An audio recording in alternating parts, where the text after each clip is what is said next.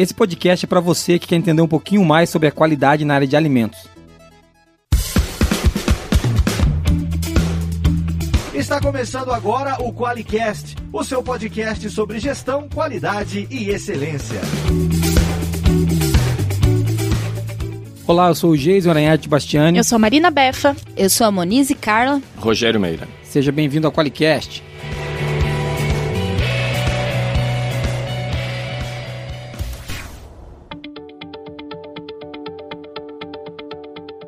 Olá, hoje mais um QualiCast, você ouvindo a gente para entender um pouquinho mais sobre qualidade na área de alimentos. Ou seja, você vai descobrir se você pode comer o chocolate que você comprou ou não. É isso, Marina? Não. que horror. Não tem nada a ver, né? Até porque eu não como chocolate porque eu sou um cara magro, né, meninas? Uhum. É, é, eu, sou, eu sou um cara Acesse o qualicast.com.br, veja as fotos. Só porque eu sou gordo, elas falam isso.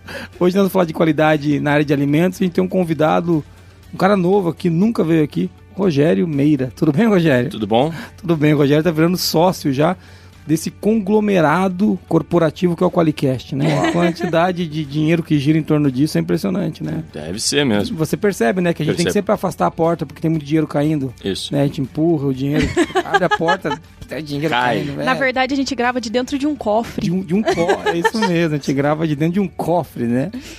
E nós vamos falar hoje de qualidade na área de alimentos, Rogério. Mas antes, fala é, só falar um pouquinho. Você faz o que mesmo? Jardinagem? É, não é exatamente jardinagem, mas é parecido. Você cultiva auditores, não é isso? Exatamente. Olha que é. bonito. Planta auditores, planta conformidades. É. Planta não conformidades. Você colhe não conformidades, né? Elas estavam plantadas quando você chegou, hein, é. bicho? Planta conformidade e colhe não conformidade. tá talvez. certo. Muito bem. Eu sou Rogério Meira, eu dirijo a ATSG, Academia Tecnológica de Sistemas de Gestão. Nosso principal produto é a formação de auditores, especialmente auditores líderes de sistemas de gestão como nós aqui da Forlogic, né? Exato. Nós aqui da, da, da Forlogic, nós somos, por mais que você não acredite, auditores líderes, né? Da, de várias normas. Olha só, várias normas, viu? Nossa, muito ricos. Muito, muito, muito, muito legal. Mas hoje nós vamos falar de qualidade na área de alimentos. E a gente vai falar disso, mas antes de entrar no tema, já apresentamos o Rogério. A Moniz está aqui. Você está bem, Moniz? Tudo bem. Você está bem, Marina Befa? Eu tô boa. Então tá bom. As a duas... Marina também, porque ela já comeu, né? É, é, quando tem comida... Já acordou. É, quando tem comida ela acorda, entendeu? É porque a Marina Befa, gente, ela começa a, a funcionar depois das 10h30. O horário é às 8 na firma. Mas ela chega aqui, ela fica zanzando como um zumbi por entre os corredores. Fica caminhando pela é, empresa, é, assim. Procurando, auditando, né? auditando até as 10h30 quando ela acorda. Mas como ela comeu antes, então ela acordou mais cedo. Tinha sanduichinho, porque o Rogério tá aí e tal, o negócio todo. Como que é o nome? O Geton? É isso? Geton, Geton. Geton, é, eu nem sei o que significa. Procura no Google Geton, você explica pra gente. O que é Geton, Rogério? Geton é uma remuneração por participação em atividade específica, né? O sanduíche foi o que a gente pagou pra você. É um jetão, exatamente. você tá ganhando bem, né, Porra. cara? Só hoje foram uns dois sanduíches. Pô, você tá ficando... dois sanduíches. É, o Chaves adoraria você paga um sanduíche de presunto, que foi o que você comeu, Com né? certeza. É, o, o, nosso ouvinte, ele não deve saber o que é Chaves. Se ele não sabe o que é Chaves, é porque ele tem pouca cultura. Nossa, é porque... É, Ou é muito novinho. É muito novinho, é. Vamos voltar. Não é o nosso caso, né, Rogério? Não. Assistimos, eu não sei você, mas assisti todos os episódios de Chaves várias vezes. Voltando ao assunto, para tentar não perder os ouvintes que restaram dessa viajada, nós vamos falar de segurança para na área de alimentos. E antes de ir para lá, tem uma mensagem de ouvinte, não tem? De quem que é essa mensagem? É de uma sócia nossa isso aqui, né? é, a gente tem uma mensagem aqui da Yara Chagas. Ela comentou lá no site do Qualicast, qualicast.com.br, e ela deixou lá, inclusive, uma promessa. Vamos ver aqui. Adoro o podcast de vocês. Por favor, por favor, por favor, gostaria de sugerir um tema para debate: tipos de planejamento. Há empresas que o planejamento estratégico e SGQ são a mesma coisa, e os objetivos da qualidade são os mesmos do planejamento estratégico. Porém, há outras empresas que são processos distintos, sendo o planejamento estratégico e o planejamento da qualidade, SGQ, tratados como um, sendo desdobramento do outro. Gostaria que falassem sobre isso. Tipos de planejamento: planejamento estratégico, planejamento da qualidade, planejamento tático e operacional. Observação: vi que há um post no blog da qualidade sobre isso, é, de 2015. Gostaria de uma atualização do tema no contexto atual e os comentários ácidos e sarcásticos de vocês sobre o tema. eu adoro a Yara. já falei isso num podcast, né? Cara, ela, eu adoro a Yara. E você viu que a, o questionamento dela é super pertinente. A gente conversou disso ontem, né? É verdade, bastante pertinente mesmo. Na realidade, independentemente dele estar dentro, ser feito junto ou não, né? Talvez a, a, a grande questão que a gente tem que assegurar é que haja alinhamento. Né? É, nem, ele nem precisa ser a mesma coisa, mas não, ele tem que estar alinhado. Tem que estar alinhado. Né? Se vocês olharem hoje no texto da nova 9001, aliás, de todas, porque isso vem da Nexa SL, é a questão do alinhamento do sistema de gestão com o direcionamento estratégico. Né? Exatamente, a gente falou isso esses dias. Porque eu não posso ter um sistema apontando, um sistema de gestão apontando para um lado e a estratégia da organização apontando para o outro, né? Óbvio que vai dar incoerência. É, e fica uma, uma, uma, situação onde a empresa fica esquizofrênica, né? Totalmente. Onde, é, você cobra o cara por um resultado, mas a operação se cobra outra coisa. Exato. É isso Exato. que acontece, né? Exatamente. Então tá, então essa promessa que a Era, que a Era fez, teremos que cumprir. Então, Sim. beleza. Gostei. Toca o sino Toca aí, o né? sino, Marquinhos. Oi, faz tempo que eu tocava um sino, hein, Marquinhos? faz tempo, desde o último Qualicast. Eu... Todo Qualicast.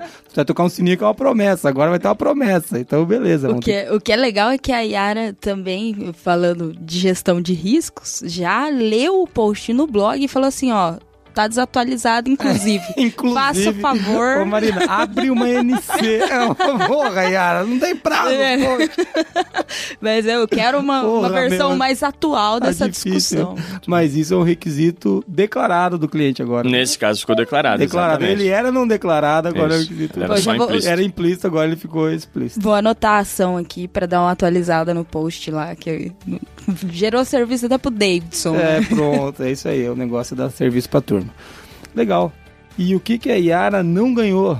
Ai, meu Deus do céu. Yara, mande seu comentário em áudio. Você não ganhou stickers, Yara. Então agora, imunize. Quem quiser ganhar stickers da ForLogic e do Qualiex e do Viver Excelência, para onde que ela manda áudio?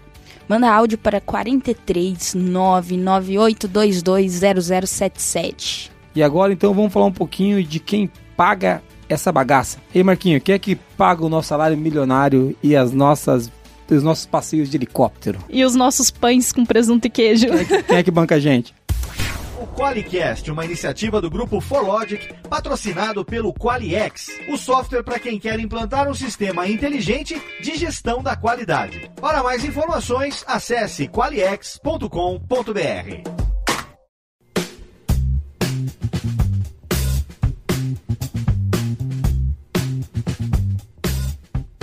Muito legal e o tema hoje é qualidade na área de alimentos. Meninas, a gente manja tudo disso, né? Opa! É, tanto que vocês comem. Tudo. É, tem que saber de alguma coisa. Comem não passam mal. Não passam o que, mal. O que eu sei disso eu aprendi no Bob Esponja, né? É, é fazendo hambúrguer de siri. É, né? Você vê que nós. Pô, bem, o. Rogério fez uma cara e você viu que a primeira piada não foi nossa dessa vez, né? Exato, exato. Você tá vendo que tá, tá, abrindo caminho, né? Ah, elas estão indo, elas estão indo. É, elas chegam lá. Não, mas é, o Bob Esponja ensina muito sobre qualidade de alimentos pra gente, né? Não, não ensina, gente. Mentira, não assistam Bob Esponja. É... Rogério, esse tema é relevante? É bastante relevante, né? Porque ele impacta diretamente a vida das, das pessoas. pessoas. né? Claro. Não é uma escolha, né? Vamos dizer assim. Não. Eu costumo brincar, né? Que imagina, se a indústria de alimentos trabalhasse com um nível de qualidade de 99%, você teria 1% de não conformidades ou de produtos uh, inseguros. Imagina, vamos fazer uma continha arredondada, meio roubando um pouquinho nas contas. Se você fizer três refeições por dia ao longo de um ano, vamos dizer que você tenha feito aí 1.200 refeições. Se a indústria de alimentos trabalhasse com um nível de 99% de qualidade, a gente teria esse 1% inseguro. 12. Uma vez por mês você teria algum problema de saúde. Fantástico. Não, é tranquilo, né? Uma, tranquilo. uma, uma vez por mês você fica internado no banheiro, né? Isso, internado é. no banheiro, pega uma dispensa do trabalho, sei lá. É. Ó, a, a Ma... Marina, esqueça essa ideia. A Marina olhou com uma cara tipo assim, nossa, eu não tinha pensado não tinha nisso. Pensado nisso. É. é. mas é bem de engenheiro mesmo, né? É. Isso de fazer as contas, é. tudo e é. tal. Mas, mas é, é pra ver que tem coisas que não adianta, a gente tem que falar em 100% mesmo, né? É, que, é, que aí a gente volta lá no Crosby, né, Muniz? A Muniz, ela tem um casinho com o Crosby. Tem. É, tem um casinho tem. com o Crosby. É, é, parecido com o meu casinho com o Demi, entendeu? Só que dela é com o Crosby. Cada um pegou um guru aqui é, e abraçou. e abraçou, né? Então, mas- fala aí, o que, que o Crosby falava que tá nessa linha? O Crosby fala que qualidade é fazer certo da primeira vez e que é, não existe necessariamente um erro padrão, né? O, Um o aceitável, objetivo, né? o objetivo é o, o zero É o defeito. é, E na área de alimentos isso fica muito evidente, né? com certeza. Além da área de alimentos, a área da saúde também, mas hoje nós vamos falar de alimentos. Isso, Então, hoje tá bom. alimentos. Quais são as empresas da área de alimentos, então, que tem que se preocupar? Antes disso, quando a gente está falando de qualidade na área de alimentos, antes de falar de quais empresas, é, existe uma- um número enorme de normas que podem contribuir com isso, ou não? É uma norma Existem. só. Existem. Na realidade, o que aconteceu, o que vem acontecendo nos últimos anos, ao longo do tempo foram sendo desenvolvidos diversos modelos de sistemas de gestão para segurança de alimentos, incluindo a própria ISO 22000, eh, publicada pela ISO naturalmente. Aqui no Brasil, a BNT vem traduzindo todas as versões dela. E se criou, se criou há algum tempo uma iniciativa global chamada GFSI, é Global Food Safety Initiative, que isso é basicamente uma cooperação que eles visam avaliar esses diversos modelos que foram desenvolvidos ao longo do tempo em vários loca eh, locais do planeta para eh, determinar um certo nível de equivalência. Quer dizer, então ele diz assim, olha, eu tenho aqui uma diversidade de modelos, por exemplo, existe BRC, que é o British Retail Consortium, eh, existe uma porção de modelos de sistemas de gestão para segurança de alimentos e o GFSI o que ele faz, ele avalia basicamente com três grandes elementos. O- os principais elementos do sistema de gestão em si, o APPCC, ou um processo de avaliação de risco qualquer, e ah, as exigências de boas práticas aplicáveis à fabricação, ou seja lá o que for, ao manuseio, a- ao processamento. Então, uma vez que, que se atenda a esses requisitos mínimos que o GFSI estabeleceu, ele coloca essa norma dentro de um grupinho que ele diz, olha, embora ela não seja exatamente igual, ela pode ser considerada equivalente. Quer dizer, os fundamentos que a gente considera relevantes, eles estão sendo atendidos. Ou seja, essa, essa, essas normas aqui, elas têm uma relação de equivalência no que diz respeito à tratativa de segurança de alimentos, é isso? Exato. Ah, então Isso tá mesmo. Muito legal. Ou seja, então a gente não tem só a 22 mil, né? Para quem não, Não. sabe, a 22 mil é, se- é a norma de segurança de alimentos. É Segurança de alimentos. isso. Então não temos só a 22 mil que para cuidar Não, disso. tem uma sopa de letrinha bem grande. E Rogério, quais são as empresas, os tipos de empresas que são impactadas? For Logic precisa? Não, provavelmente não. Não. Só se fosse talvez o preparo do sanduichinho de presunto ali. Ah, mas eh, qualquer empresa na cadeia, qualquer empresa na cadeia, né? A própria, a própria versão atual da 22000, ela já separa, inclusive, três tipos eh, de produtos ou de família de produtos, né? Ela fala, então, em alimentos, que são os alimentos para consumo humano. Ela fala em ração, que são alimentos para animais que vão passar depois para consumo humano. Por exemplo, uma vaquinha. Uma vaquinha, um que a gente vai comer depois, um porquinho. Bem fritinho. É, um frango. Os vegetarianos deixaram de ouvir isso agora. Oh, meu Isso. Deus.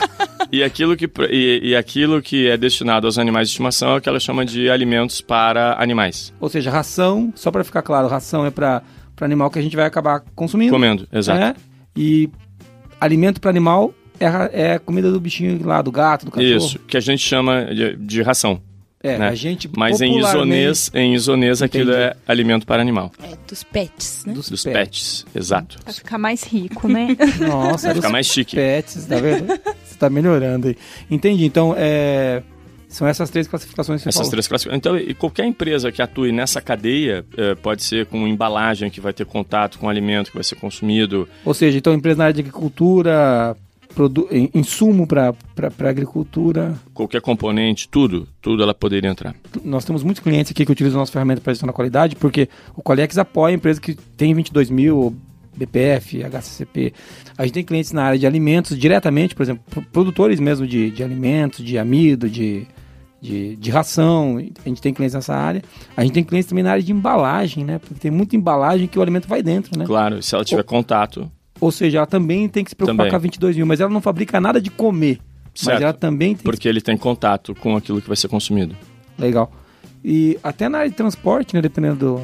Se for transporte de. Se for transporte em natura, que aquilo vai ter contato, ela poderia, né? Poderia. Puxa, que coisa, hein? Mas é, falou que a Forlogic não tem que se preocupar, né? Mas na verdade a gente também tem o software que entra em algum momento ali na, na etapa de produção do. Ah, Que daí a gente tem a, a validação da Anvisa, né? Deixar o software, o software validável. É. Não é que a Forlogic não tem.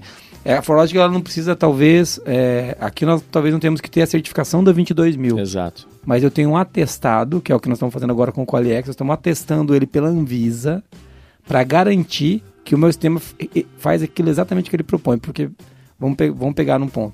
Se o meu sistema de gestão de risco tiver uma falha, Uhum, né, e, e falhar na gestão de risco de um risco de- dos alimentos, uhum. isso pode chegar no consumidor impactar final. na segurança alimentar. claro. É, e lembrem, né, a 22, ela é bem explícita, ela tem hoje um requisito muito claro que ela fala a respeito, digamos, da terceirização ou da contratação de algum elemento do sistema de gestão de segurança de alimentos. Então, por exemplo, se uma empresa qualquer, se um cliente da Forlogic, se ele usa eh, algum aplicativo, algum software da Forlogic para atender algum elemento do sistema de gestão de segurança de alimentos dele, eu tenho que garantir que isso aí atende a 22, tá? Ela tem uma porção de requisitos aí. Ou seja, a gente tem que atestar, né? Até uma coisa que, como a gente. Essa 20, a 22 mil é de quando essa? De 2018? Atual versão 2018. 2018. É, é até uma coisa que a gente está discutindo isso, é, porque isso foi uma mudança, né? Foi. Foi uma mudança. Então, até a, até a vers- versão anterior, nenhum cliente pedia isso para nós. E eles ainda não pediram. É que talvez Mas nem é- tenham migrado Mas ainda. eles vão pedir. A, Com discussão, certeza. a discussão é exatamente essa. A gente, a gente já está num processo de validação do software pela Anvisa, né? É uma coisa que a gente vai fazer, que provavelmente vai atender. Mas não só isso, né? Muita, talvez a gente vai ter que criar alguns outros documentos que Isso. entreguem essa garantia para o cliente. Exato, porque eventualmente eu posso ter algum cliente que ele não ele não está sob regulamentação da Anvisa. Então, para outros, pode ser que algum outro, outro É, tipo de o- o- atestado resolva. É, uma, um- ou até um, Uma declaração, autodeclaração. uma autodeclaração ou até mesmo um, um atestado de, de, de, de que eu atendo empresas naquele segmento Exato, com esse exato. produto. Então a gente consegue. Mas é importante que tenha um documento, né? Exato, claro. Ou seja, a gente não precisa da 22 mil, mas a gente acaba sendo impactado Sim. também, né? Pelos Como, requisitos dela. Pelos como a qualidade nessa área é tão abrangente, né? É, Com e, certeza. E, é engraçado que existe uma intersecção, né? Veja, a gente tem o nosso sistema de gestão aqui. De repente vem uma demanda do sistema de gestão do cliente, que é de 22 mil, e a gente tem que introduzir isso no nosso, né? Exato, exato. E lembrando que na 22, só para a gente aproveitar, é, ela, ela tem esse requisito não só a respeito de eu terceirizar, digamos, ou de eu contratar um elemento do sistema de gestão, mas tem também aquele de quando eu contrato especialistas, etc, etc. eu ia etc. chegar nisso. Ou seja, se eu for trazer um consultor, agora eu tenho uma empresa aqui que eu fabrico, sei lá, fubá. Adoro bolo de fubá. Então eu fabrico fubá, porque eu sou gordo, eu gosto de bolo de fubá.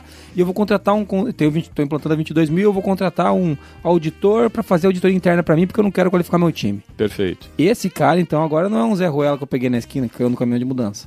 Não, Certo. não que o nosso cliente esteja fazendo isso, ou você que está ouvindo aí. Você que está ouvindo, acho que faz. Mas é, é- tem que ser um cara que ele tem uma habilitação. A gente vai ter que ter uma garantia de que esse cara é qualificado. É, o... Digamos, a exigência que ele tivesse algum tipo de qualificação, ela sempre existiu. Claro. O que a atual 22 fez é que ela explicitou isso de uma maneira muito clara, né? Ou seja, eu tenho que ter uma relação contratual bem definida, eu tenho que ter as atribuições, os papéis, as responsabilidades desse sujeito bem definida, é, a- as competências que ele atende. E por que isso? E né? evidências de que ele atende aquela. Claro. E por que isso? O objetivo é muito claro, né? Porque, não esqueçam, quando eu contrato é, um especialista de fora, o que ocorre é que esse sujeito, ele não tem um papel claro dentro do meu sistema de gestão. Ele não está no meu organograma. Ele não tem uma função específica lá dentro. Ele é uma fonte externa de conhecimento, ou de serviços, não importa. Mas, especialmente quando eu estou lidando então, com um tema tão crítico que é a segurança de alimentos, então, qualquer coisa que esse sujeito fizer, por exemplo, nesse exemplo que você levantou, de um auditor, imagina, se esse auditor deixar de detectar algumas coisas que ele deveria ter detectado, isso vai ter um impacto enorme no sistema e, por consequência, na segurança de alimento. Muito legal. É bem importante, porque é o entendimento da, da, da ISO e até disso é que o nosso software, por exemplo, ele faz parte, quando o cara contrata o, o software, ele faz parte do sistema de gestão. Então, Exatamente. e assim como quando você contrata um provedor externo, um Uhum. especialista, ele naquele momento também está integrando o sistema de gestão. Exatamente. E por isso que é importante essa preocupação, essa criticidade aí. É, no- Na realidade, isso vai até estreitar ainda mais o- os laços até sob o ponto de vista do sistema de gestão entre a Forlogic e seus clientes. Sim, né? sim. É uma coisa que a gente já tem trabalhado internamente aqui e que a gente já percebe alguns clientes é, contando com a gente pra, com isso, né? Para Semana da Qualidade, quando ele faz um evento, ele nos liga, ele quer que a gente participe dos eventos dele, ele quer que. É, pra isso, esse agora tem um item na norma que ajuda. Exato. Inclusive, não é, mais um, não é mais um interesse meu e do cliente apenas, né? Porque é um item na norma que tá e, tá, e faz muito sentido, né? E daí a gente volta ao DEME, onde você tem a, a- onde a gente tenha o desenvolvimento de fornecedores, né? Claro. Porque a partir do momento que você pede pro cara, tá, me traz o teu certificado, me traz o teu... Pô, o cara também começa a se. Eu tô mexer, estreitando a tá relação. Estreitando, tá estreitando a relação. É.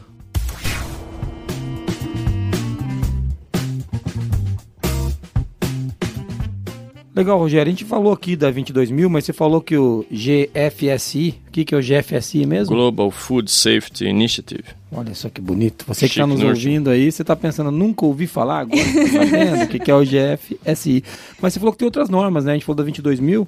Que, que, fala, fala de algumas outras aí que... Eu tinha mencionado o BRC também, o British Retail Consortium, que é usado Uhum. por grandes eh, cadeias de supermercados, etc. Mais multinacionais, então. Sim.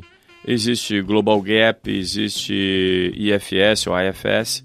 Eh, Tem uma porção de modelos que, como eu tinha comentado antes, o GFSI avaliou e ele, e ele atende essencialmente aqueles três grandes pilares. Sim, ou seja, a gente poderia dizer que é como se fosse uma 22000, vai, vamos fazer, falar grosseiramente. Eles são todos equivalentes. Sim, entendi. segundo o GFSI, são todos equivalentes. E aqui no Brasil tem algum que tem força? Qual que tem mais força no Brasil? Eu diria, eu diria que isso depende muito de para quem que a empresa está fornecendo. Entendi, porque Então se você eu tem bastante. exporto, eu- É. é, por exemplo, o British, eu imagino que na Inglaterra deve ter alguma força, né? Ele nasceu lá, mas você tem muitas redes que operam aqui no Brasil que, que usam e exigem o BRC. Legal. Tá. Legal. Ou seja, Então- mesmo, ma- mas para eu exportar para lá também é importante eu ter Claro, muitas vezes. sem dúvida. Mas, eh, então, mesmo no Brasil, você tem algumas redes de varejo que elas exigem que, para eu fornecer itens de alimentos, eu atenda o seu certificado BRC. Mas dá para dizer, sei lá, sem grande exagero, que BRC e FSSC, que é baseado na 22000, na ISO 22000, são dois dos mais comuns e os mais disseminados, né? Legal. FSSC. Certo, FSSC. Vai ser legal isso aqui. Quando terminar isso aqui, É eu uma vou sopa botar- de letrinhas. Aliás, é sopa, né? Já que estamos falando de alimentos, é sopa de letrinhas, É, literalmente. mas a gente tem que Nossa. ver. Pera aí, mas é. Essa sopa aqui, será que ela é segura? É, isso. Agora. Essa tem que ser, né? Nós estamos fazendo uma sopa para o nosso ouvinte. Será É. que ele vai passar três dias no banheiro depois Pois de é. ouvir esse podcast?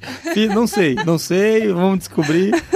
A Monize faz caretas para nós quando a gente fala essas coisas. Então, fala um pouquinho do FSSC pra gente. Vamos lá. O que é o FSSC? Ele é basicamente um esquema de certificação na área de alimentos, é, onde ele está baseado em três grandes pilares. Ele requer que você atenda integralmente a ISO 22000, mas aí ele exige também que você atenda eh, o PPR, o Programa de Pré-Requisitos, preconizado pela 22002, traço, aí ela tem vários traços dependendo do tipo de empresa. Se é uma empresa que está fazendo processamento, produto final, etc, etc, etc. E mais alguns requisitos específicos do próprio FSC. Então, vamos parar de falar do FSSC agora. Você vai voltar e vai me explicar. Você Tá. falou da 22002. Até agora há pouco, o nosso ouvinte falou: pô, mas ele tá falando da 22000. É, Agora tem a 22002. O que, É. que, que aconteceu? é que eh, as normas, elas são mulheres de família. Ah, entendi. Então eu Explica tenho- pra gente. Eu tenho a família 22000. Né? Ah, a, que fa- a legal. família 22000 ela tem uma porção de normas. Assim como na ISO 9000, 9001, a gente tem a 9000, que é a que traz o, o, O o glossário, glossário. e a 9002, etc. Legal. É isso mesmo. Então, em geral, eh, quando a ISO publica uma norma de sistema de gestão, não é só a norma com os requisitos ou com as diretrizes, ela tem várias normas que dão suporte. Então, no caso da família da 22000, a gente pode falar a 22000 em si, com os três zerinhos, ela é a norma que apresenta os requisitos. Depois eu tenho a 22002, com todos os tracinhos, traço 1, traço 2, traço 3, etc., que apresentam os programas de pré-requisitos. Esses traços, eles, eles caracterizam... O que, que vem depois do traço? Vem um dígito e aí ele vai dizer a qual tipo de empresa ele se aplica. Ah, entendi. Ou seja, se eu sou uma empresa de... Pode me corrigir se eu falar- besteira, mas se Manda eu sou lá. uma empresa de embalagens, então Você vai ter um tracinho lá. um tracinho para embalagem. Isso, para embalagem. Da- do programa de pré-requisito Ou seja, uma especificação da operação, é isso? Isso, De porque- acordo com, a operação...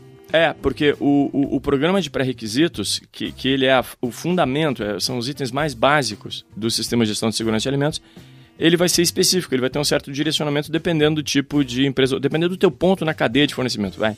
Entendi. Por exemplo, a 22.000, é, é, 22.002, tracinho 3 é para agricultura. Exato, exato. Cada uma é destinada a uma etapa dentro da cadeia de suprimentos da, da cadeia de alimentos. Para você garantir segurança dentro das empresas de agricultura, eu vou usar a 22002 traço...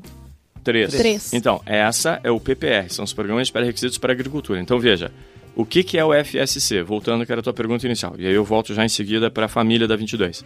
Então, para eu me certificar 20, eh, no FSSC 22000, eu tenho que atender a ISO 22000, eu tenho que atender a 22002 com o tracinho do programa de pré-requisitos que se aplica ao meu negócio e mais alguns requisitos específicos do próprio FSSC. Beleza. Voltando então para a família. Eu tenho lá a 22003, que trata do próprio processo de certificação, do processo de auditoria, o que, que vai ser checado, o que, que não vai ser checado. Eu tenho a 22004, que é uma norma, digamos, que ajuda a interpretar a 22000, certo? Então, por isso que eu tenho não só a 22000, mas eu tenho outros numerozinhos também na, na mesma família. Entendi. É como se fossem as irmãs da norma. É, umas priminhas, umas talvez. Priminhas, entendi. É. e agora, voltando a falar do, do FSSC, né? Certo. Ela é uma norma? É, ela é uma norma, porque ela publica, ela, é, é, existe esse documento, você consegue inclusive baixar ele na internet. Uhum. Ele está na quinta edição, que saiu agora em 2019. Uh, então você vai ter e lá. Quem, quem, quem faz a curadoria desse documento? De quem? É a própria FSC. A FSSC. É, é, é, é, o nome da entidade. É o nome da entidade, entendi. Uhum. E, é, e, esse, e essa é uma outra certificação importante, então. Bastante importante, bastante difundida. Legal. Inclusive no Brasil. Inclusive no Brasil. Ou seja, você está ouvindo a gente, está trabalhando numa indústria de alimentos e fala, não, o meu, meu ápice vai ser a 22 mil. Fala, calma, querido, não é bem assim. É, poderia ser FSSC 22 Não quer mil. dizer que você talvez não tenha que chegar a 22 mil para depois olhar para o claro. próximo degrau. Acho que é claro. até uma coisa que a gente também tem isso aqui, né, Befa? A gente quer aqui implantar nós estamos com umas quatro normas na fila aí, né? Muitas pois normas. é, mas a gente... E cada dia parece que aparece cada mais uma. Cada dia aparece uma. Mas, assim, o Rogério sugeriu aí umas par. É, então, a gente... Mas aqui uma coisa, uma preocupação que a gente tem é que a gente te, esteja com o sistema maduro nas normas que a gente tem. Porque não claro. adianta você vir colocando norma para dentro... Uhum. E, e, pô, na 9000 a gente tem um monte de ponto de melhoria, entendeu? A gente tá implantando a, na 27, a gente tem que, me, tem, que melhorar. A 37 que a gente ia implantar, o Rogério falou: não é bem assim, calma. Quero é. contar uma coisa para vocês. Ele já veio com umas ideias. É, tem uma leve sugestão, é, pelo menos um ponto para reflexão. É o ponto para reflexão, que eu já gostei. Então, ele quer que a gente.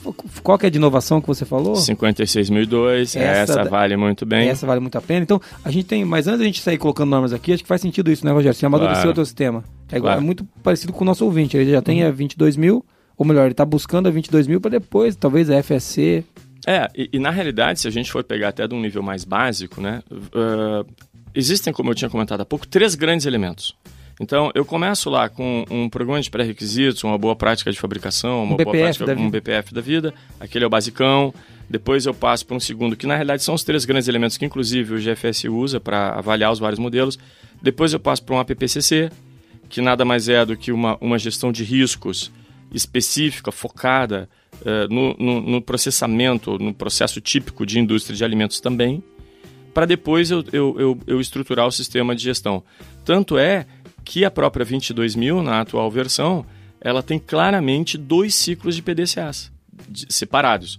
Um PDCA do Sistema de Gestão de Segurança de Alimentos e outro PDCA do APPCC. Eu quero falar um pouquinho mais desses três degraus.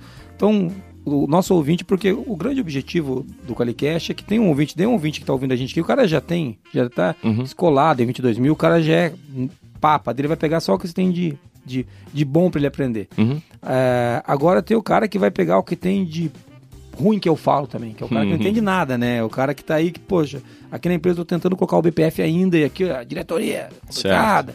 Então, o caminho ideal seria ele conseguir estruturar o programa de BPF dele. Isso, essa, essa seria a escadinha natural. Pô, agora que o meu programa de. Eu tô chamando de BPF, né? Mas, porque, mas pode ser. É um boas... BP outra coisa. É, BP outra coisa. Porque além do, além do boas práticas de fabricação, a gente tem boas práticas de. Veterinária, agricultura, tem uma opção. Então, ele conseguir estabelecer as boas práticas. Segundo passo, a PPCC. Que daí ele vai tratar os riscos do de todo, todo o processo, processo dele. produtivo, né? Uhum. Então, pô, agora eu tô conseguindo enxergar os riscos e talvez agora é hora de falar de 22 mil, quando ele fala de estruturação de sistema Exato. de gestão. Exato. É, porque... Porque aí ele vai integrar tudo isso certo. de uma maneira sistêmica e vai ter o processo de melhoria, auditoria, etc, etc, etc. Poxa, que legal, né? Então, é, é, é bem estruturadinho, né? É, assim como se o cara tiver recurso, tempo, dinheiro, paciência, ele pode chamar, não tenho nada, vou chamar uma, uma, uma consultoria, vou me preparar, montar um time. Claro, ele pode fazer isso. Pode, claro. Claro. Mas independentemente de, disso, né? A, a, escadinha natural, o caminho natural é esse mesmo, né? Ele vai ter que Mesmo nessa consultoria, mesmo é isso que vai acontecer. Né? Talvez, eventualmente, dê até para fazer alguma coisa em paralelo. Mas, Mas não é tem isso. muito jeito, né? Porque é como eu construir uma casinha, né? Tem que começar da base, né? Etc. Como que eu vou ter HCCP Ou seja, avaliar risco você não tem as boas práticas Exato. definidas ainda. Exato, porque as boas práticas, elas são o- o- um dos mecanismos mais básicos de controle. Que o, o, o, o C, o último C do APPCC é exatamente controle, né? É, e, ge- e gestão de risco sem controle não existe, né? Não existe. Só para aproveitar, vamos falar o que, que é APPCC. Boa ideia. Boa ideia. Boa ideia. Inclusive que ele é correspondente a HACCP. HACCP. Porque a- às vezes a gente tá falando aqui as duas siglas do ouvinte, mas da onde surgiu isso? meu Pega Deus o molho do de tomate pra gente pôr nessa sopa de letrinha aí, que agora não, não. É. Então vamos lá. Vamos colocar essa. APPCC, análise de perigos e pontos críticos de controle. Análise de perigo e pontos críticos de controle. Você tem que decorar isso, você que tá ouvindo o podcast, hein? Porque teu chefe vai cobrar. E o HACCP, ele é só, É é, a mesma equivalente em inglês. coisa Isso. em inglês. Isso. Se você for um cara muito internacional, igual a Muniz, e daí você vai poder usar o HCCP. Agora, se você for mais simples, igual a Marina Befa, que ela fala o quê? Ela fala, ela fala isonês, português e sertanejês. E for logiquês. For logiquês. Quatro idiomas. Quatro idiomas. Entendeu? Então, assim, Viu? Eu sou muito internacional. muito, muito, muito. Ela- é, sabe como é que eles organizam lá? É da, é- ela- como que é? Os países lá onde ela vem são porteiras que separam um do Uau. Não tem muros, são Não tem- porteiras. são porteiras. Aliás, não são porteiras, são porteiras. Porteiras, Porteiras. é. Pronun- Isso Você tem que se esforçar para falar o idioma. Porteiras, é. Lá na grande sertaneja. Não temos ouvinte sertanejo, porque lá não tem luz. Entendeu? Nossa, que mancada. Nossa, agora Cara, foi se a gente tiver ouvinte sertanejo... Você perdeu os 12 Você agora. perdeu minha mãe de ouvinte. É, pô, pô dona Befa, não faz isso não, é uma piada. É, mas é, eu não, eu, sertanejo é bom que eu posso ofender. Eu não posso ofender muito a China, por exemplo. Sim, pra né? bastante. Porque ela, eu acho que lá tem um potencial de mercado. Deve Agora ter. sertanejo é limitado, né? que maldade, né, cara? Uma, uma questão interessante também que pode, pode ser legal os ouvintes saberem, né? A ASQ, a Sociedade Americana da Qualidade, uma das certificações de auditor que ela tem é de auditor HSCP. Então também se tem alguém interessado em dar um, né, um up aí na sua carreira, um cara disciplinado que gosta de estudar, consegue estudar até sozinho, etc. Os processos de certificação da ASQ, da Sociedade Americana da Qualidade, American Society for Quality, ele, ele é basicamente você passar por uma prova. Muito legal. Então, quer dizer, você estudar ali e, e é, um, é um exame bem bacana e você pode obter a certificação de auditor HSCP ou APPCC.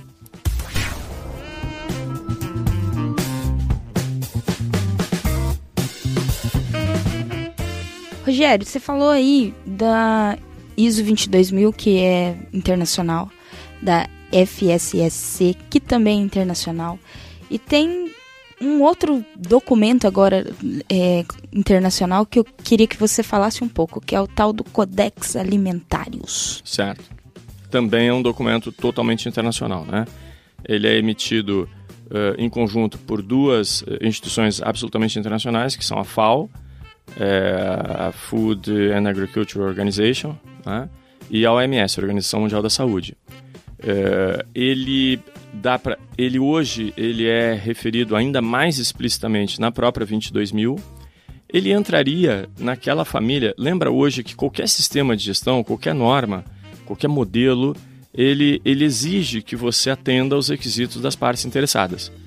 É, quando a gente está falando, por exemplo, de um requisito legal ou coisa que eu valha, isso nada mais é do que a tradução em um documento regulamentar ou um documento legal de um anseio, de uma expectativa da sociedade, né?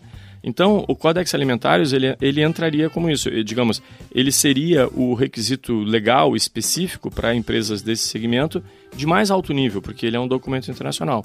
E volto a dizer, a própria 22, por exemplo, ela menciona clara e explicitamente o Codex Alimentários. Ou seja, ele é uma parte interessada, então. Ele, ele traduz diversos requisitos Entendi. que Ele- foram ele ap- consensados planetariamente. Né? Entendi. Ele, se- ele, se apres- ele apresenta um. Como é que eu vou dizer? Um compêndio de demandas da- das partes Isso. interessadas, é isso? Quase um consenso. É, quase. É, exato, e um consenso planetário, imaginem, né? Então, porque Muito ele é emitido legal. pela FAO, pela FAO e pela OMS. E é legal a gente estar falando de norma internacional, norma internacional, e falando de 22 mil, e, e existe sim um- toda uma preocupação com o ser humano que vai consumir o alimento. Sem né? dúvida. Isso, isso não, não, é- não, é não é discutível, né? Mas uma coisa que eu gosto de fazer no Qualicast, porque a gente aqui, como você usa o termo, a gente às vezes é meio fumado, né? Uhum. A gente tem propósito, a gente quer, Fumada, né? a gente quer fazer as coisas passar pra, pra, pra melhorar a vida das pessoas, e o cara fala assim, "Shh, é, show me the money. Exatamente. É, e cadê o dinheiro, mano? Isso, nisso eu não sou tão bom, você tá aqui na Forloy, sabe que é dinheiro, não é a nossa especialidade. Tanto que ninguém paga pra ouvir esse Qualicast. O cara escuta de graça, né? Inclusive, se você tá ouvindo, você vai receber um boleto amanhã. Dinheiro! Solta o siriguejo. Solta o siriguejo aí. Então, mas, é, brincadeiras à parte, eu gosto muito quando a gente pega uma, uma norma, um, um processo, uma iniciativa, e a gente olha ela por dois ângulos. O ângulo humano, onde a gente fala, pô, é importante porque pessoas não vão morrer por conta disso. Com certeza. Isso é importante. Mas também tem, tem um outro, uma outra questão que é a questão econômica, porque as empresas também vivem da, da questão econômica. Sim. É, é importante a 22 mil do ponto de vista econômico para uma empresa? Vamos pegar do ponto de vista de negócio agora. Ok. Vamos Você- lá. porque eu sei que você também é- trabalha em conselho de administração, você também tem pouco serviço, né? Então, Tá fala para mim um pouco. Qualquer organização, muitas vezes nas suas operações, no seu dia a dia, na sua rotina, ela acaba gerando passivos ou ela tem riscos inerentes a essas atividades. Então, veja, a própria 22 e todas as normas, no setor de alimentos especialmente, elas, elas costumam ter requisitos bastante restritivos, eu diria, em termos de recolhimento e recall. Então, quer dizer, imagina, quando você eh, tem o teu processo, digamos que você esteja operando nesse ambiente de alimentos, e você não tem um sistema que te exija a, a figura da melhoria contínua, você pode eventualmente estar com alguns riscos, ainda que pequenos, ainda que aceitáveis, estarem acontecendo. E, e isso aqui, amanhã ou depois, ele pode ir avolumando e pode se tornar um grande passivo. Quer dizer, você pode tomar uma ação Que de fecha o teu liability que fecha o teu negócio. É, lembrando, né, isso sempre é uma distinção, e isso vale para todas as normas, né, pessoal? É importante sempre a gente ter isso em mente. Qual é a grande diferença entre eu atender apenas é, os requisitos legais que se aplicam ao meu negócio e eu ter, uma, eu ter uma certificação, uma norma voluntária? Porque isso é uma pergunta que o ouvinte pode estar fazendo, mas ele pode estar pensando assim, ó, Não, eu, beleza, eu atendo eu- o mapa. Eu, eu tô- atendo tudo que é legislação, a Secretaria da, a Secretaria da Agricultura, que se aplica ao meu negócio, o mapa, etc. Eu estou em, em dia com toda a legislação. O que, que eu vou ganhar buscando uma certificação? Você ganha uma figura muito simples, que é a melhoria contínua. Sim. Nenhum requisito legal pode te exigir melhoria. Ele tem o requisito legal, por definição, tem que ser ou atende ou não atende. Você não tem como atender a lei com estrelinha. Né? Dizer, pô, olha só, pô, o cara aqui ele é um cidadão, nota. Não existe isso. Ou você atende a lei ou você não atende a E lei. a pessoa pro- procurando as pessoas e falou, não, peguei você, mas eu não sou bandido, então eu vim te dar uma estrela. Exato. É você, você é um cidadão exemplar. Dizer, Cara, não- Isso não existe. E as normas, elas te exigem a figura da melhoria contínua. E na melhoria contínua, você também tem a questão da busca da eficiência. Sim. Quer ou, dizer- ou seja, do ponto de vista econômico, porque eu tô puxando isso, porque a gente Claro. fala de alimentos, pô, é, vai salvar vidas, ninguém vai morrer, e os bichinhos vão, vão- não vão matar as pessoas quando convive com o animal de estimação, não vai ser contaminado, logo não contamina o teu filho. Então, beleza, esse é um ponto. Mas o ponto tem. Então, a que- a questão da, da contenção, da, da redução dos riscos, Óbvio. né? Tem uma questão do ganho de eficiência. A- o teu processo pode ser eficaz, mas você pode tornar ele mais eficiente, logo você melhorar e ter mais uma economia na produção e ganhar dinheiro com isso. Claro. E tem um outro ponto que eu queria lembrar, eu acho que você pode me corrigir. Ela deixa de ser uma barreira. Claro. Porque se eu atendo. é, é, lembrando que a OMS, ela pode falar assim: olha, é, se eu venho aqui e falar, para você vender no Brasil, agora você vai ter que ter o selo Jason de qualidade. Uhum. Ou o, o cara fala, porra, mas o Adorei selo. Jason. que- Não, o presidente baixou que é o selo Jason. O selo- Porque ele gosta do Jason, o Jason é. Tá ok? Entendeu? Tá ok. É, Ele falou, o Jason é o cara que vai fazer isso aí. É, Porque tá- o nome começa com a letra D. é, então. é, então, é, vai, vai ser o jeito aí, por quê? Porque é com J, porque é isso, é isso. entendeu? Tá ok? Ele pode falar isso. Pode. E, e da- e daí, e daí o que acontece? Alguém pode entrar no MC e, E abrir falar, um painel. opa, peraí, esse Jason aí aqui na Inglaterra a gente não conhece. Uhum. É, Esse cara aqui, aqui na Espanha a gente não sabe quem é. Uhum. E eu não, não vamos fazer. Agora, quando eu- o cara fala assim, ó, mas para entrar aqui na Europa, filhão, aqui você tem que ter ISO 22 mil. Isso. Isso também é uma barreira? Não. Quando, quando, quando a exigência está baseada em uma norma internacional, ela não é considerada barreira não tarifária ou barreira técnica. Ou seja, para você. E a gente sabe que não, não, não é um ou dois países que exigem Não. é, normas internacionais para você comercializar Exato. E, e com os dois objetivos, né? Um deles, óbvio, é o de segurança, segurança. né? Uh, E, o outro é econômico o também. outro é econômico, claro. Mas, de fato, né, qualquer exigência no comércio internacional baseada em normas internacionais, ela não é considerada barreira técnica, é, É, barreira não tarifária. É porque eu tô falando isso por quê? Porque o nosso ouvinte deve estar pensando, falou assim, não, se eu chegar pro meu chefe com esse papo de, ó, nós vamos economizar, ele não Uhum. vai, não cai. Agora, se eu falar para ele que ele vai conseguir vender para Portugal, que é o que ele queria com a nossa composta que a gente tá mandando, Uhum. que agora eu não posso mandar, porque a 22 mil, se tiver, eu não sei se tem em Portugal, tá? mas é muito provável que ela- ele vai conseguir romper algumas barreiras internacionais por conta disso. Com certeza. No mínimo, ele pode participar da tomada de preço, né? É. É, Porque é, alguns lugares nem isso, né? Ele não pode Pois entrar. é, porque veja, eh, não necessariamente uma certificação ela vai garantir que você faça negócio. Mas ela pelo menos é um cartão de visita que você pode entrar lá e o cara vai te receber e É. vai te ouvir. Porque se você não tiver, ele vai dizer, meu amigo, ok, foi muito legal, tá aqui. Teu produto é bom, Toma um gostei. cafezinho, mas vai com Deus. Aqui, porque Mas você é- nem pode vender esse negócio não tem aqui. como. Não tem como. Mas é, é legal que a gente falou de redução de riscos, né? De, de ameaças, no caso. E agora a gente tá falando de uma oportunidade. Com né? certeza. Porque, é, igual você falou, não é certeza de que eu vá vender pra fora, Mas mas, eu você- aumento a possibilidade Não, de e se você quer vender, em alguns casos, ela é, ela é um bloqueio. Você não vende se você não tiver. Claro, e, e vejam, né, pessoal, quando a gente está falando de um padrão internacional, é, significa que é, quando, quando o Jason brinca, que eu, eu, eu brinco esse idioma isonês, né? Quer dizer, todo mundo vai entender. Uma coisa é eu chegar lá em um país qualquer, sei lá, Cazaquistão, Angola, Nigéria, Alemanha, e dizer, olha, eu sou certificado lá com uma norma da minha associação regional ali dos produtores. O cara não sabe o que é aquilo ali. Ele não tem a menor ideia de quais são os requisitos que aquela associação aplicou para te certificar. Ele não tem a menor ideia do que que são os requisitos do selo Jason É, é isso aí. né? Agora, se eu chego lá, beleza, eu tenho aqui um certificado que ele está baseado em uma norma internacional. Opa, essa norma internacional, exatamente por ser internacional, ela passou por um consenso internacional. Então, o cara sabe o que, que é aquilo ali, os requisitos dela, ele, ele, ele consegue entender, perceber a equivalência e... E, e o- e- e por ser internacional, ela tem relevância fora do Brasil. Exato. E- Esse que é o ponto. Eu brinquei selo Jason, mas vamos pegar, eu não vou citar normas aqui, mas uma norma nacional, uma norma brasileira. Exato. Se eu chegar na Alemanha com essa norma brasileira, o cara vai falar, cara, isso aí é. Ah. essa- essas normas de índio não me interessam. Eu quero, eu quero a norma aqui, do chucrute aqui. A, Cadê a- a hierarquia das normas é a, a- a mais alta são as normas internacionais, então no nosso caso, por exemplo, a norma ISO, depois as normas regionais, no nosso caso aqui no Brasil, uma norma Mercosul, depois as normas nacionais e depois a norma estrangeira. Quer dizer, uma norma estrangeira no Brasil, ela vale menos que uma norma brasileira. O mesmo vale pra Alemanha. Se eu Claro. uma norma minha lá, o cara fala, não, é. Aqui Exato. não, cara pálido. Exato, porque você é só uma norma estrangeira. É, é bem legal a gente ter essa visão, né? Porque agora o cara, ele tem. Você que tá ouvindo a gente tem dois motivos. Você pode economizar dinheiros, E não perder dinheiro. né? Não perder dinheiros. E três motivos. Então, assim, ó, você pode melhorar o que sobra de dinheiros, evitar perder os dinheiros. E você pode ganhar dinheiro. Essa parte que o teu chefe talvez dê certo. Entendeu? Vai falar com ele e dizer, ó, chefe, você não queria vender para Alemanha? Os caras falaram lá que a gente não entra sem 22 mil. É, eu, eu costumo dizer que qualquer, qualquer padrão, qualquer procedimento, em qualquer organização nesse planeta, tá? Qualquer um, qualquer um. Ele só tem uma ou mais de três razões para existir. Ou ele te ajuda a ganhar dinheiro, ou ele te ajuda a não perder dinheiro, ou ele te ajuda a atender um requisito de uma parte interessada com a qual você já concordou. Isso vale para qualquer procedimento, tá, pessoal? Se, se um procedimento qualquer que você tenha na tua empresa, se ele não está contribuindo para uma dessas três coisas, esquece, esse cara não precisava existir. É, é, a- pessoas chorarão agora porque você mandar embora. o que, que eu faço aqui, meu Sinto Deus? muito, sinto muito. É, mas ou ele tem que ajudar essa organização a ganhar, a fazer negócio, ou ele tem que ajudar essa organização a não perder, ou seja, mitigar riscos, etc, etc, etc.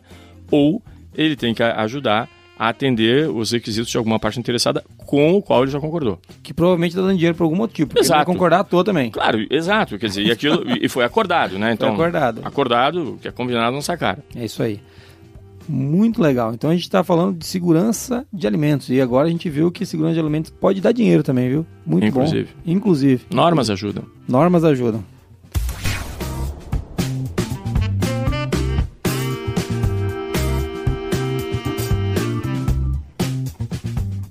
Legal, a gente falou então de ganhar dinheiro, a gente falou também de reduzir risco, mas e como é que fica a relação da 22 mil com as legislações? Ela tem alguma relação, Rogério? Total. Todas as normas hoje, a 22 não é exceção, elas exigem que você identifique e atenda aos requisitos legais que se aplicam ao teu negócio. Eh, E especialmente quando a gente está falando de um tema como segurança de alimentos, ele é um ambiente de negócio extremamente regulamentado e regulado também.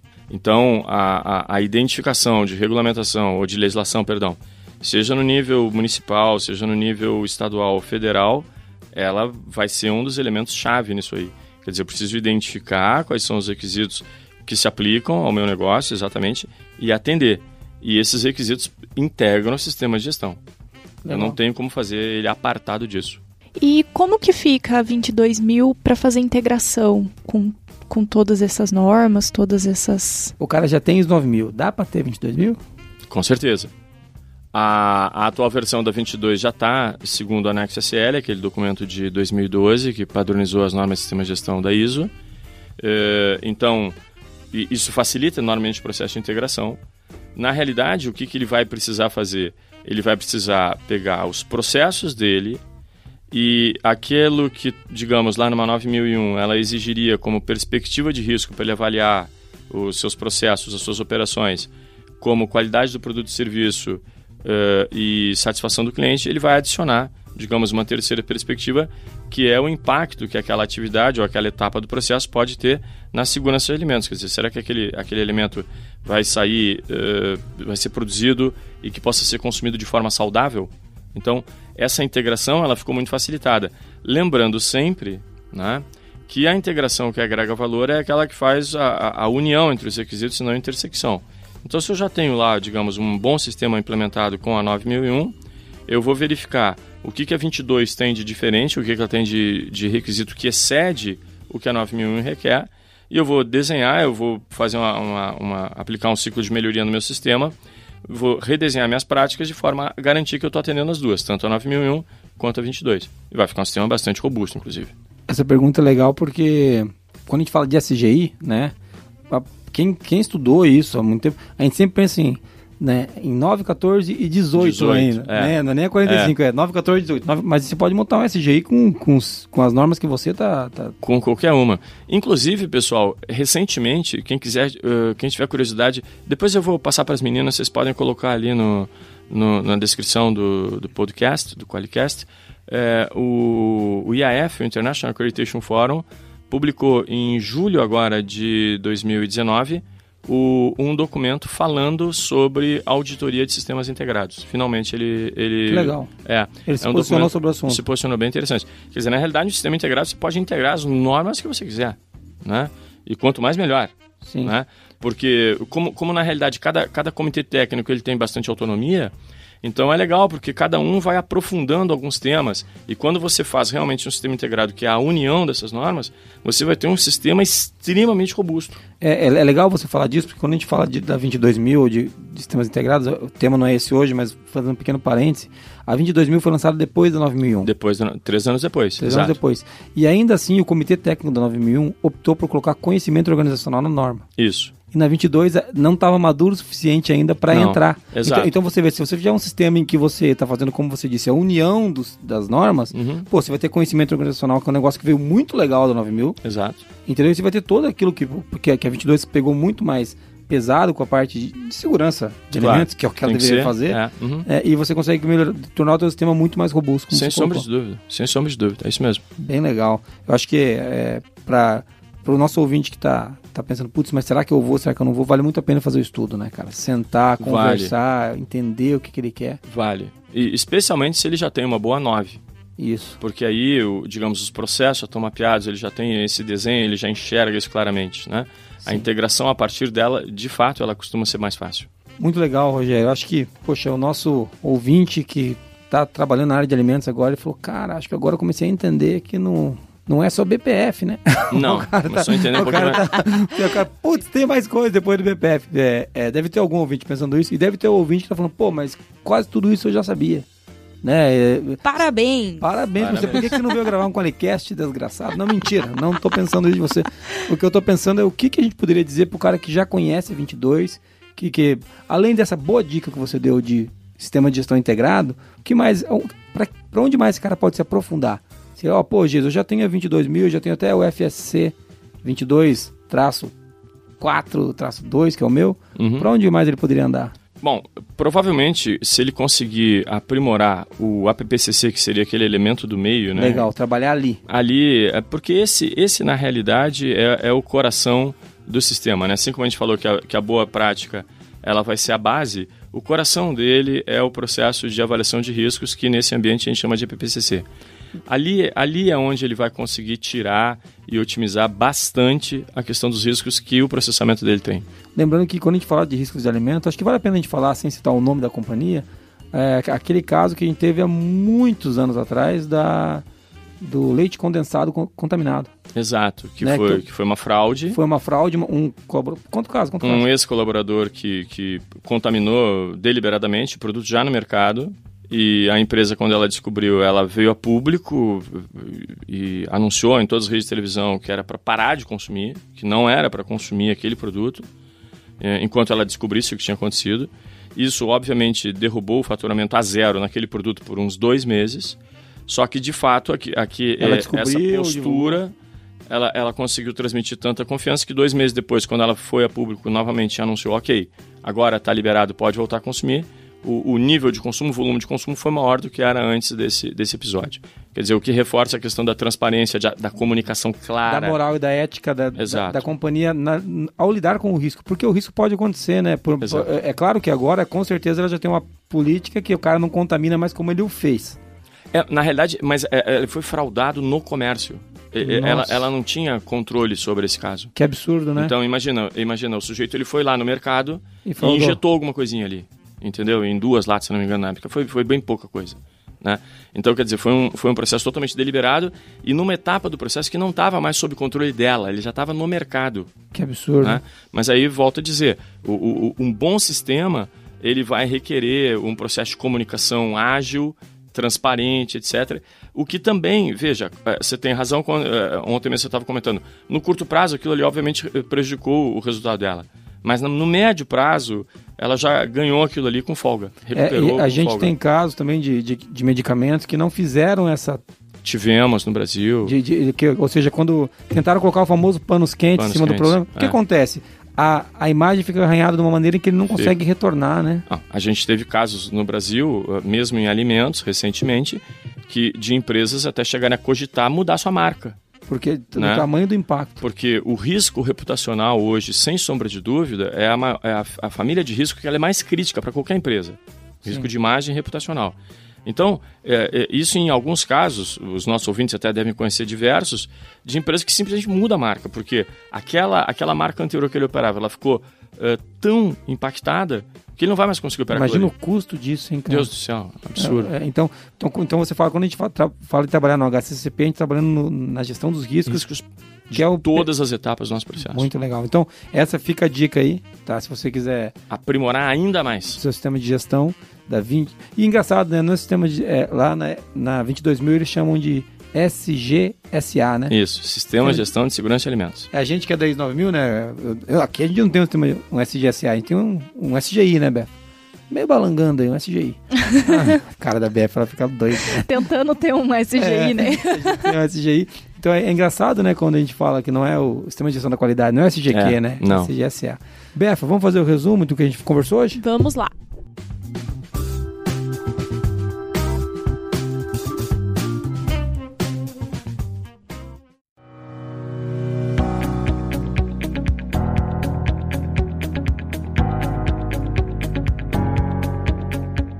Vamos para o resumo então. A gente começou falando sobre a relevância e a, e a abrangência das, das normas de qualidade na área de alimentos. Então falamos aí quais são as empresas da área de alimentos que precisam ter é, seguir legislações e normas relacionadas a alimentos. Falamos sobre o GFSI, que é uma entidade sem fins lucrativos aí que promove a segurança de alimentos globalmente. E falamos sobre os três elementos chaves do GFSI, que é o sistema de gestão de segurança de alimentos, o APPCC, que é a gestão de riscos para a segurança de alimentos e das boas práticas aí, tem boas práticas de fabricação. Uma coisa legal é que esse GFSI, ele coloca, ele coloca esses, esses três grandes pontos para dizer se essa norma está dentro daquilo que ele preconiza ou não. Ou Isso. seja, você, a gente não tem só 22 mil, né? Não, é uma delas. É uma delas. legal. Exato. E daí a gente falou da 22 mil, né? Que aqui Que aqui no Brasil também é a mais utilizada, né? Isso. Bem utilizado. falamos sobre ela. Depois falamos sobre o FSSC 22000, que é você usar as boas práticas de fabricação, é, Que ele é baseado na 22 mil. isso, e mais algumas coisinhas ali, que tem as, as normas específicas daí para cada área dentro da área de alimentos. Da 22.002 tracinho alguma coisa. Isso, exatamente. Falamos sobre o Codex Alimentários, Depois falamos aí sobre como que fica é, a integração dessas normas, né? E como que fica a 22 mil diante de tantas legislações aí na área de saúde que a gente tem. Tanto aqui no Brasil quanto fora também, né? Muito legal. Uma coisa que a gente falou também é que do tripé, né? Que você começa daquela escadinha, você começa Isso. com o BPF, de repente você está avançando para fazer o APPCC, onde está fazendo gestão dos riscos, e aí você solidifica o seu sistema de gestão, consolida ele e você tem a, a escadinha para você ter um, uma 22 mil da vida. Né? Perfeito. É e por último, a gente daí deu algumas dicas aí de como que pode melhorar, como quem já segue esse tripé pode melhorar a sua gestão de, de segurança dos alimentos, né? Muito legal. E principalmente de usar um sistema integrado, né? Uma 22 Exato. com ISO, com 9001 e por aí vai muito legal. Se você ouviu até agora, é porque a gente te enrolou muito bem e o Rogério fez um grande trabalho. Né? Porque nós aqui continuamos batendo palmas enquanto os, os nossos convidados fazem todo o trabalho. Então, foi muito legal. Eu quero agradecer você que está ouvindo a gente e quero dizer que se você quiser mandar um feedback para nós, falando bem do Rogério e mal da gente, que é o que costuma chegar, você manda para onde, Moniz? É, você pode mandar um contato por áudio Isso. para talvez ganhar os fantásticos stickers da Fabulosos, fabulosos. Sensacionais. Sensacionais. O, o, o, Rogério ganhou, ele tá assim, putz, cara. Ele, Não sei nem mais aonde pessoa. colocar. Ele, ele pediu para cancelar os pagamentos do treinamento, é. porque ele vai receber stickers agora. Ainda mais agora que a gente comentou sobre o selo Jason, eu estou pensando em como será esse vamos fazer sticker. Um sticker. Vamos fazer um sticker pra lá Jason eu não sei, mas quem sabe a gente tem um selo Qualicast aí. aí é, o selo Qualicast de qualidade, nossa. Legal, valer mas... muito. mas você pode mandar um áudio para 43 998220077.